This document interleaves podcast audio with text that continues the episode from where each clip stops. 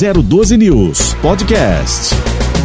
Agora, naquele momento de entrevista, bate-papo, e a nossa conversa de hoje é com ela, Jéssica Marques, ela que é professora, ativista do PSOL, também já atuou aí como diretora do Sindicato dos Servidores Municipais aqui de São José dos Campos, foi candidata a vereadora na última eleição à Câmara da cidade e luta aí pelas mulheres, também pela educação, juventude e pela comunidade LGBT mais. É isso mesmo, Jéssica? Bom dia para você. Bom dia, Ellen. Bom dia, Marcelo. Bom dia. Tô muito contente de estar aqui na 012 News. É uma alegria grande poder conversar com vocês, falar sobre a situação de São José, sobre o PSOL, sobre a atuação aqui na cidade. É isso, sou ativista do movimento de mulheres. Também sou diretora ainda hoje ainda do é. Sindicato é. dos Servidores ah, Municipais. Entrei nessa última gestão, então sou uma sindicalista aí que está no, no, início né, da, da, atuação nesse espaço, né, na luta sindical também. E estamos construindo há alguns anos aqui as mobilizações da cidade, né, as lutas em defesa das mulheres, da educação, das LGBTs, da classe trabalhadora. Bacana. E você, como eu disse, você mesma confirmou, você foi candidata aí a vereadora nas últimas eleições municipais a verança na Câmara, né? Sim. Qual foi a sua votação, Jéssica? Olha, eu adoro falar sobre esse tema porque, certo. no geral, a gente costuma dizer que São José e região do Vale é uma região bastante conservadora, né? Sim. O que não é mentira. Existe todo uma, um histórico de divisão mais conservadora dessa região, mas nas últimas eleições nós do pessoal fomos surpreendidos com o resultado da, das eleições, né? Nós ficamos com a sexta candidatura mais votada da cidade. Então foram 5.157 votos. É, é um ficamos... número bem expressivo. Sim, sim, sexta candidatura mais votada. Então, é, com poucos recursos, né? O pessoal, um partido pequeno, o diretório se construindo aqui na cidade, o diretório do partido, e ainda assim a gente conseguiu essa votação ficando à frente de, de candidatos que já são históricos na cidade, né? Com e foi uma primeira candidatura à vereança, então foi bastante importante essa votação. É, demonstrou que tem muita gente disposta a construir uma cidade mais humana, mais diversa, com menos desigualdade. E a gente só não entrou por conta do coeficiente eleitoral. Né, é, mas toda... tivemos aí uh, bastante, aliás, alguns vereadores aí já conhecidos na cidade que tiveram cerca de 1.900 votos. Sim, ou até que ficaram de fora, é, né? É, e, e, nesse caso, alguns deles ainda assim conseguiram entrar na Câmara, um número bem abaixo do que foi a sua primeira votação, com 5 sim, mil e pouco, né? Sim, sim, foi surpreendente, foi. né? Porque é isso, a gente tem um, um, um patamar de recursos diferente da, da maioria da, das candidaturas da cidade, né? Mas acho que o fato da nossa do pessoal ser um partido muito ligado tem essa vocação, né, essa ligação com os movimentos sociais, com as lutas cotidianas, nas ruas, nas categorias. Isso faz com que o pessoal pa, é, parta de um outro patamar no sentido de mobilização mesmo, né? Então, acho que essa candidatura foi uma candidatura que expressou um pouco dessa vontade de muita gente aqui da cidade de transformar a realidade, né? Certo. Agora, essa sua é, primeira experiência aí a verança na Câmara, ela vem é, de fato já por as, pela sua atuação social à frente aí da educação da cidade ou que de fato é, te levou a concorrer a participar dessa experiência? Sim. É, o pessoal, ele não, não visa a participação nas eleições como um fim, né? Não é um partido meramente eleitoral. Obviamente que a gente ocupa esse espaço porque a gente acha importante ocupar o parlamento com as pautas dos movimentos sociais, da classe trabalhadora, né? Ainda mais nesse espaço que é bastante conservador e que nos últimos anos tem servido para aprovar reformas e ataques aos setores sociais, à população em geral. Então, a participação nas eleições tem tudo a ver com, com expressar o programa do PSOL, que é um programa de combate às desigualdades sociais. Então aqui a gente fez todo um processo de diálogo também para a construção dessa candidatura. Então nós fizemos debates que a gente chamava de roda de ideias. Eram debates online por conta da pandemia, né, evidentemente. A gente discutiu então um programa LGBT para a cidade, um programa feminista para a cidade, o que os educadores querem para a cidade. Então, a construção do programa da candidatura também foi uma construção coletiva que, que simbolizava justamente essa nossa atuação na cidade, no ele não, é, nas mobilizações do tsunami da educação, na luta contra a volta às aulas presenciais diante da pandemia. Então, acho que foi um, uma construção coletiva que permitiu que a gente tivesse uma, uma votação tão expressiva, né? Bacana. É, mesmo é, com essa votação expressiva, mesmo você é, não se fazendo presente é, enquanto vereadora na Câmara Municipal aqui de São José, obviamente, pela sua colocação, a gente observa que você permanece aí é, à frente, né, lutando por essas causas sociais. O que falta para São José dos Campos, na sua visão, que ainda não temos dentro dessa questão social que você mesmo acabou de dizer aí, levantar, com relação à educação, à questão da juventude, questão é, das mulheres? Na sua visão, o que falta? Sim. Essa é uma pergunta bastante importante. Eu acho que foi é, com essa pergunta que a gente tentou é, organizar toda a discussão do programa, né? Como responder às principais demandas de São José para a população mais pobre, para a classe trabalhadora, para as mulheres, para as LGBTs, para a juventude, para a educação, enfim, para a negritude. São José é uma cidade muito rica, né? Uma das mais ricas do estado, do país, inclusive. Mas também é bastante desigual. Então a gente tem inúmeras famílias passando por situações de miséria na cidade, sem ter a possibilidade de ter um auxílio emergencial municipal que dê conta dessas demandas tão sérias dessa população. A gente tem uma cidade muito violenta contra as mulheres também, sem programas é, de políticas públicas que sejam preventivas contra a violência. A gente tem uma educação onde embora no passado fosse refer referenciada como uma educação é, boa e, e referência no Estado, hoje a gente tem um plano novo de carreira que precariza profundamente a situação dos professores, das professoras, das agentes educadoras, enfim, de todos aqueles que atuam no setor da educação, na saúde. Enfim, a gente tem um setor público municipal bastante precarizado e que alguns anos, daqui a alguns anos é, toda a cidade vai poder sentir o que significa a precarização de serviços públicos através desse plano de carreira que é muito precário, né, na prefeitura. Então, embora a gente tenha uma cidade que é bastante estruturada, que, que é muito rica, a desigualdade social na cidade é muito marcante. Então, acho que falta a gente conseguir inverter essas prioridades, porque há dinheiro possível para que programas sociais sejam garantidos para a população.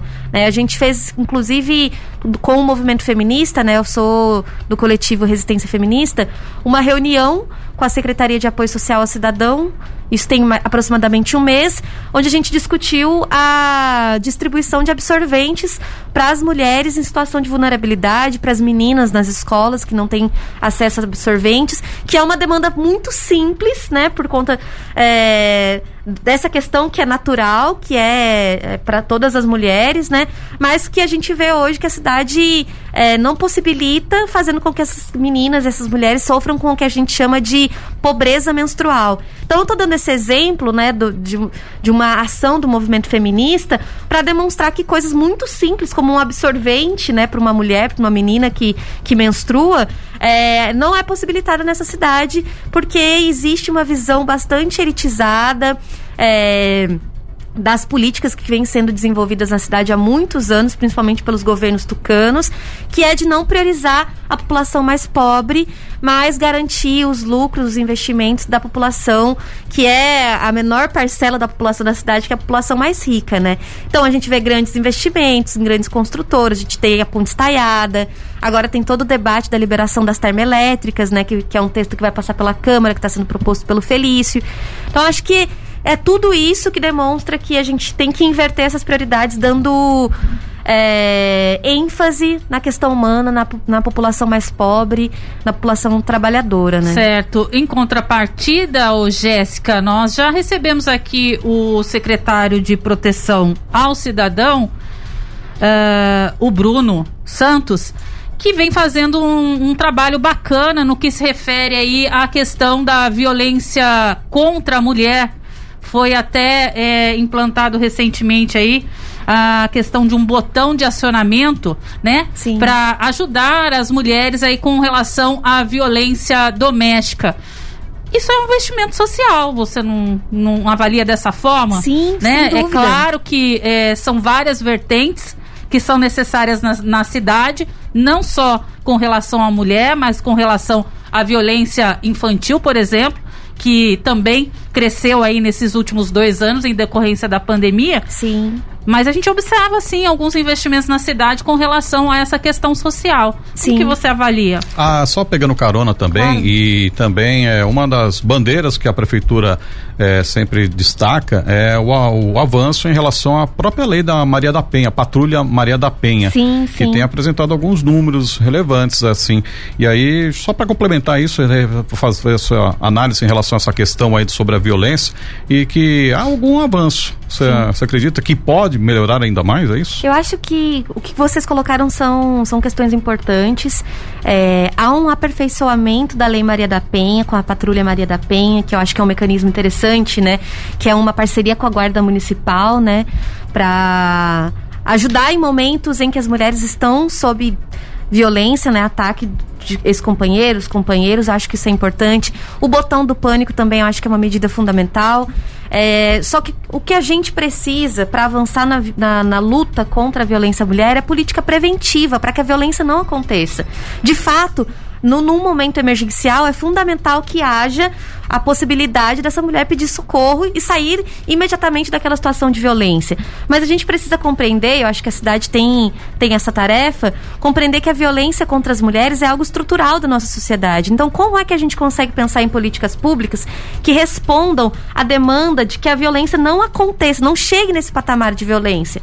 Então, pensar, por exemplo, na empregabilidade de, de mulheres em situação de vulnerabilidade, para que uma mulher em situação de vulnerabilidade num relacionamento abusivo possa sair desse relacionamento abusivo sem. sem é, possa sair tendo uma outra perspectiva de renda, porque muitas vezes as mulheres permanecem em relacionamentos abusivos, violentos, porque não tem outra perspectiva de renda, né? Porque dependem da renda do marido, porque não tem para onde ir é, em situação de violência. A gente tem um abrigo aqui em São José, mas só isso não é não o, faz com que a violência as não unidades aconteça. dos CRAS e CREAS aqui na cidade, claro que é, isso uh, antes da pandemia, porque em virtude da pandemia, presencialmente a gente fica aí impossibilitado de executar várias atividades, sim, né? Sim. Mas o CRAS e o CREAS aqui da cidade, eles disponibilizavam várias opções aí de rentabilidade para esse público um pouco mais carente que envolvia não só mulheres nessa questão de violência né,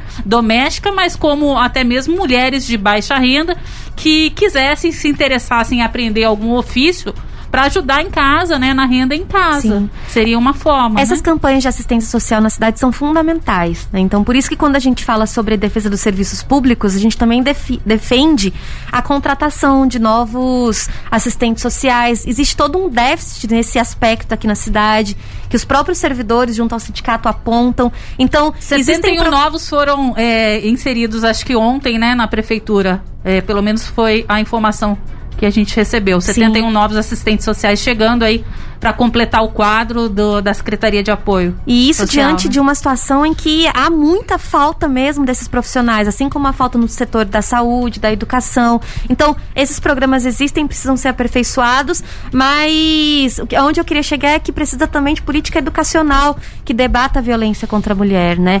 É, durante a campanha, inclusive, a gente discutiu a necessidade de implementação de um programa que, vis, que visa o debate de violência de gênero e de educação sexual dentro das escolas, para que as crianças, adolescentes ou até adultos na EJA é, consigam perceber violências que estão sofrendo e que não conseguem dar nome para aquela violência porque nunca, nunca conseguiu debater aquilo, nunca viu em algum lugar que aquilo significa algum tipo de violência, né? Então é importante pensar em políticas públicas preventivas, né?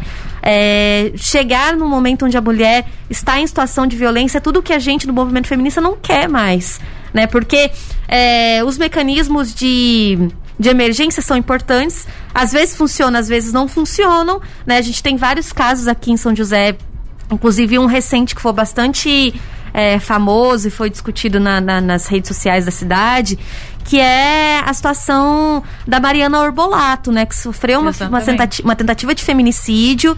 É, foi bastante violentada, né? Sofreu uma violência enorme E no julgamento, o ex-companheiro, né, que, que teve essa atitude bastante agressiva e violenta nessa tentativa de feminicídio, foi responsabilizado não por tentativa de feminicídio, mas por lesão corporal. Somente. Somente. Então a gente discute, né, o como aperfeiçoar a lei, Maria da Penha, que é um mecanismo fundamental, é o Estado reconhecendo que as mulheres sofrem violência por serem mulheres, né? Então é fundamental a, o reconhecimento da lei nesse sentido, mas ainda tem um mundo a avançar no que diz respeito a políticas públicas de prevenção, para que as mulheres não cheguem a um patamar de sofrerem violência.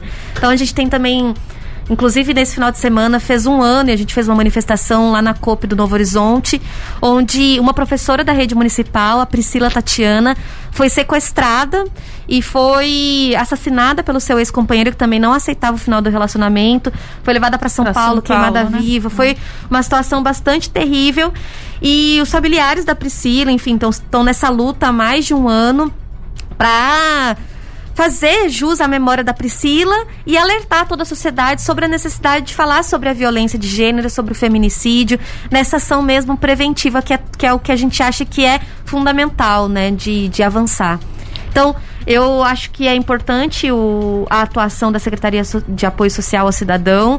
É, quando nós fomos lá, fomos muito bem recebidas, mas é preciso escutar mais o movimento de mulheres e avançar um pouco nesse sentido, né? Inclusive, a pauta dos absorventes é algo que a gente não teve retorno até hoje, né? E é algo bastante simples, bastante barato, se a gente for pensar na, na na cidade que a gente tem, que é uma cidade bastante rica e que, que, poderia muito bem ser implementado como um projeto de política pública nas escolas, nos CRAS, nos CREAS, nos postos de saúde, né? Acho que valeria a pena. Inclusive, essa é uma pauta, inclusive, do governo do estado, né? Sim, o João Dória, sim. ele lançou um projeto desse para a implantação de, de, de da, da, da, possibilidade de chegar o absorvente em comunidades pobres, principalmente nas escolas. Sim, nós recebemos é, essa notícia, né, do governo do estado e, e, logo já articulamos aqui, pensamos, ó, agora é possível também que avancem na uhum. cidade, mas até agora não, não tivemos algum retorno. Mas é isso, é, a luta do movimento feminista, a luta do movimento de mulheres é uma luta histórica e que vem avançando nos últimos anos, né? Aqui na América Latina, por exemplo, a gente viu a legalização do aborto no, na Argentina. Ontem a gente viu a legalização Mais uma no, informação na, na, na, Argentina também, só te interrompendo, que mulheres que cuidam de crianças em casa, que estão trabalhando, morando em casa, cuidando de crianças, elas vão ser consideradas remuneradas, com, com direito à remuneração, com direito a direitos trabalhistas Sim, na Argentina. direito à aposentadoria, isso é fundamental. Essa notícia é muito importante e manda um recado para a sociedade em geral de que os cuidados, os trabalhos domésticos, os cuidados com os idosos, com as crianças também são trabalho e precisam ser reconhecidos como tal, né? Porque ao longo dos anos as mulheres sido, so têm sido sobrecarregadas com esse trabalho e a sociedade, no geral, acha que tudo isso é natural, né? Que é uma predisposição das mulheres, o cuidado com a casa. Enfim, é, é um mundo que a gente tem que avançar e que a Argentina dê um passo à frente. Espero que inspire toda a América Latina. Bacana. É... Mais uma questão, você falou uma coisa muito importante que muita gente ainda não tem noção, que é a questão estrutural. Temos racismo estrutural, Sim. temos violência estrutural, as pessoas não têm noção realmente de como funciona isso. Você acha então que, até mesmo para não banalizar as causas sociais, as lutas sociais, você acha que o que falta é informação, diálogo, palestras, abertura de espaços para poder explicar e a pessoa conseguir realmente fazer um juízo de valor? Eu acho que tudo isso é fundamental. Né? Nos últimos anos a gente tem visto, sobretudo com com a ascensão daquilo que eu acredito que, que é um, um neofascismo, né, o neoconservadorismo vindo do Bolsonaro, de ser contrário né, a todo tipo de discussão que vise debater gênero, sexualidade, a luta racial. É, e os espaços de debate que, que, são fundamentais, como os espaços escolares, a, as comunidades, os movimentos sociais, estão sendo é, brutalmente atacados, né? A gente viu aqui projetos, por exemplo, como Escola Sem Partido, que tentou, que que a, que a Câmara tentou aprovar já por duas vezes, é, escola sem ideologia de gênero. Então, é, quando a gente discute, né, o movimento discute que é necessário avançar com essas pautas, debatendo essas pautas nas escolas, em todos os espaços, o movimento mais conservador, reacionário, que tem base aqui no Vale do Paraíba, tenta minar esses espaços de discussão, né, fazendo organizando censuras, né? Vários professores já foram perseguidos, inclusive demitidos, né? A gente teve um professor do poliedro que foi demitido porque foi denunciado de realizar doutrinação dentro da escola só porque debateu política, algo que é fundamental dentro da escola se a gente vive numa democracia. Então, há muito que avançar também nesse aspecto, acho que os debates são fundamentais e pensar em políticas públicas também que façam com que isso se transforme em, em lei, em realidade, né? Então, é, o, escola, o, o Escola para a Democracia, né? A gente estava discutindo também na, no, no projeto eleitoral, no programa eleitoral, a participação mais ativa dos grêmios nas escolas municipais, porque hoje os grêmios eles são mais uma indicação das gestões das escolas, da Secretaria de Educação, do que uma organização dos próprios estudantes, né? Então isso fica é, muito marcante para os estudantes nas escolas. É, acho que vai mais ou menos nesse sentido, né? Da gente conseguir fazer com que esses espaços é, sejam espaços democráticos de debate sem censura, né? Acho que as escolas são fundamentais para isso. E, e, eu acho que, assim, é, o debate das opressões, ele tem sido bastante recorrente nos últimos anos, né? A ascensão do movimento feminista, do movimento LGBT, do movimento negro, é, é algo que ninguém pode negar, né? Quantas mobilizações feministas nós vimos nos últimos anos? A gente teve o Ele Não aqui em São José, que foi uma das maiores manifestações da cidade, ao longo da história da cidade, né? Então foi, foi algo muito impressionante.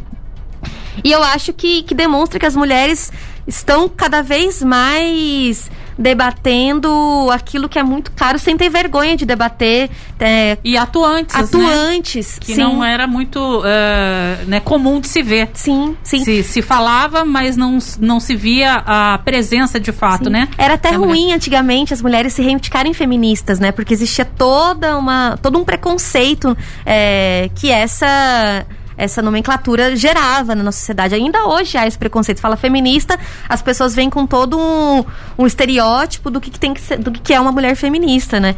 Mas a gente precisa ser feminista numa, numa sociedade que assassina mulheres todos os dias, né? Que a cada 11 minutos violenta uma mulher. Então a gente precisa ser antirracista numa sociedade que acha que é normal um, um homem negro ser assassinado dentro de um supermercado, né? E, ou, e tenta justificar uma, uma atitude dessa vinda da, da, da enfim, do, do, dos, dos seguranças. A gente precisa ser muito uhum. antirracista uhum. quando a gente vê chacinas, né? Nas periferias do país. Que, que matam e, e que se aprofundaram nesse último período, e né? E tá cada vez realmente, não sei se mais comum ou, se, ou como se pode dizer, é, é isso está sendo mais é, denunciado. Recentemente tivemos aí agora em Jacareí um padre Sim. que, né, acusado aí de, de racismo. racismo contra um garçom lá Sim. na cidade, que Sim. não queria ser atendido por ele. Então, quer dizer, é, essas coisas aí, esses atos, fatos, na verdade, estão muito é, expressivos aí, deco né? É, e, em decorrência nos últimos tempos, né, Sim. É isso aí. Agora, Jéssica, partindo, uma, partindo para uma pauta aí que é inclusive a sua especialidade, que é a educação, a gente vê que em muitos, muitas cidades do país, já tivemos até o ministro anteontem falando que Sim. é urgente voltar com a aula nas escolas presenciais. São José tem avançado, outras cidades têm avançado com a imunização com professores, com a classe dos professores, todos os profissionais das escolas. É, mesmo assim, você acredita que é um bom momento para voltar às aulas presenciais? Eu acho esse debate, Marcelo, muito importante, fundamental. Acho que a categoria de profissionais da educação é a categoria que mais tem discutido esse tema com profundidade, né? Como retornar às aulas é, sem que, que isso seja um, um aprofundamento da pandemia no país, né? E, e como voltar às aulas no sentido de recuperar toda a aprendizagem né, que ficou muito deficitária nesse momento para todos os estudantes, sobretudo para os estudantes mais pobres né, do nosso país. Só que a gente está vivendo também numa situação em que o próprio governo não criou as condições para que as aulas retornassem com segurança. Né? A gente viu o ministro da Educação, o Milton é, Ribeiro, indo para a rede nacional defendendo a volta às aulas, como se o governo Bolsonaro, em algum momento do seu governo, tivesse se preocupado com a reestruturação das escolas, tivesse preocupado na compra de vacinas, tivesse preocupado é, com o combate à pandemia, defendendo é, as medidas que fossem corretas, né, que são corretas, né, como, como distanciamento social, enfim. Pelo contrário, a gente viu é, o presidente negociando propina, atrapalhando a compra de vacinas, defendendo imunidade de rebanho, defendendo tratamento precoce que não funciona, né, toda essa pauta negacionista. Então, a gente não está numa situação hoje segura para volta às aulas, não porque os professores não querem, porque muitas vezes, ontem inclusive eu estava no Uber e estava escutando a Jovem Pan e me aí falaram que os profissionais da educação, os sindicatos não querem voltar porque não querem trabalhar. Eu fiquei em choque quando eu vi aquilo, porque os profissionais da educação são os que mais se preocupam cotidianamente com a situação da educação do nosso país, porque vivenciam aquilo, sabem das dificuldades dos estudantes atuam cotidianamente contra as desigualdades educacionais e a gente só não consegue voltar para o retorno para as aulas presenciais hoje com segurança, com qualidade de educação por conta de toda a situação da pandemia no país. Né? Então, muitos outros países tiveram a educação como prioridade nos planos de retorno. E nós não tivemos essa preocupação. Nós retornamos com várias outras modalidades aí da, das cidades, comércios, os bares, os, resta os restaurantes, sem se preocupar com a situação das escolas. Né? Então, colocar todos os profissionais dentro das escolas com os estudantes hoje sem reestruturação das escolas. Muitas escolas têm salas muito pequenas com janelas que não abrem. Quem estudou escola pública sabe que nem papel higiênico no banheiro tem, né? Eu, eu fui estudante de escola pública, sou professora de escola pública e sei que no passado, assim como no presente, é muito difícil a situação das escolas, né? Então, não dá para simplesmente defender a educação sem defender a reestruturação para esse período da pandemia e também a valorização profissional dos professores, né? Porque são professores que durante a pandemia trabalharam muito e continuam trabalhando, né? Trabalhando remotamente, trabalhando presencialmente. Na verdade, foi um grande desafio tendo que é, transformar transformar aquilo que acontecia presencialmente dentro de uma sala de aula para uma questão remota, né? Sim, e a gente sabe que não é a mesma coisa. Por quê? É, além do fato de que é a distância e isso é, rompe o vínculo que os professores têm com os, com os estudantes, né? Uhum. E os estudantes também com os professores e com consigo mesmos, né? Dentro das escolas, né? Eles, essas relações sociais são muito importantes. Também tem a questão da desigualdade social. Então, muitos estudantes não conseguiram acompanhar as aulas nesse último período. A gente olha para o Enem, por exemplo, e vê o quanto é, de, de, de, abstenção que houve na, no Enem. Né? Então, muitos professores, aliás, muitos estudantes não conseguiram acompanhar as aulas, mesmo os que estão no ensino médio, que têm mais autonomia e que não foram ao Enem, ou seja, perderam a oportunidade de entrar no ensino superior público ou privado, né, a partir do, do, do ProUni, enfim, ou do, das próprias universidades públicas também a partir do, do, do Enem e tal. E não conseguiram acessar a prova por conta dessa desigualdade social, desigualdade educacional. Então, é, quem defende a educação precisa defender medidas de combate à pandemia. Né? Então, quando a gente estava falando lá no, no começo do ano sobre quando a gente já tinha é, o horizonte da vacina aqui em São José, no país, né, como um todo, a gente dizia, olha, se vocês de defendem, né, para a prefeitura, para o governo do estado, se vocês defendem a volta às aulas presenciais, então coloquem os professores na prioridade da vacinação. E isso foi feito. Não foi feito porque foi algo aleatório, foi porque o movimento, né, os professores, os sindicatos colocaram isso como uma prioridade de reivindicação. Só que certo. a gente também sabe que a, a vacinação é uma tarefa coletiva. Ela só, a imunização só acontece se for coletiva. E o Brasil hoje é um dos países onde a vacinação está mais atrasada. Né? A gente tem toda uma campanha anti-vacina, então muitas pessoas que tiveram, que estão na idade de vacinar não se vacinaram. Então ainda não há imunização coletiva para uma volta às aulas segura. Então tem muito que avançar ainda nesse aspecto. Bacana, uhum. já são 8 horas e 57 minutos. Infelizmente nós estamos aí a apenas 3, 4 minutos da finalização do primeiro jornal desta quinta-feira. Já fica aqui um próximo convite para Jéssica. É, né, participar conosco, mas para finalizar, eu vou pedir para você tentar ser bem objetiva. Nós tivemos aí a, a, presença do Boulos recentemente aqui no Vale do Paraíba, que se colocou à disposição do PSOL para concorrer ao governo do estado. Na sua opinião, quais as chances dele, você que acompanhou a vinda dele aqui na cidade e como que o pessoal se coloca uh, mediante isso. Certo. Rapidamente, por favor. Ai, sim, difícil falar sobre é. o Boulos e essa possibilidade, né, do governo do estado, mas enfim, acho que as últimas eleições em São Paulo demonstraram, enfim, no país, né, mas a, a eleição do Boulos em São Paulo demonstrou a potência que tem não só o Boulos, né, o MTST, que é um movimento que ele é liderança, né, Movimento de Trabalhadores Sem Teto, mas mostrou a potência do PSOL também para apresentar um programa radical de transformação da realidade, né? E dizer radical não é dizer que é impossível, é dizer que, que é fundamental, que é radical porque vai à raiz dos problemas que é a desigualdade social, a luta contra o desemprego, a luta, enfim, por melhores condições de vida da população mais pobre. Então, o Boulos se demonstrou, né, como um candidato potente para as eleições, um candidato viável, ficando no segundo turno, né, é, contra o Bruno Covas, que é um candidato do, do Tucanato, né, com muito dinheiro, com muito aparato.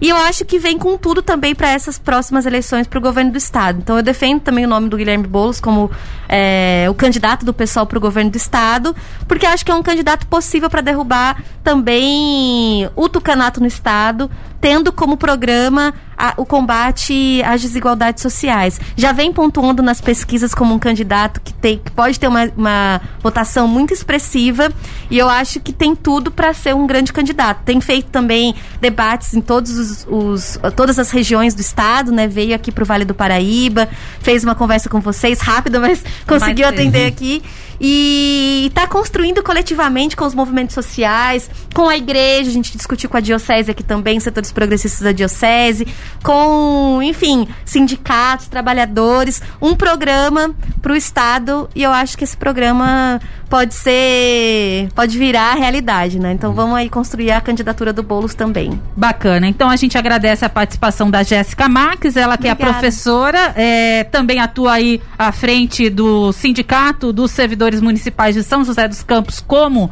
diretora e, claro, ativista do PSOL. Fica o convite para uma próxima participação sua aqui conosco. 012 News Podcast.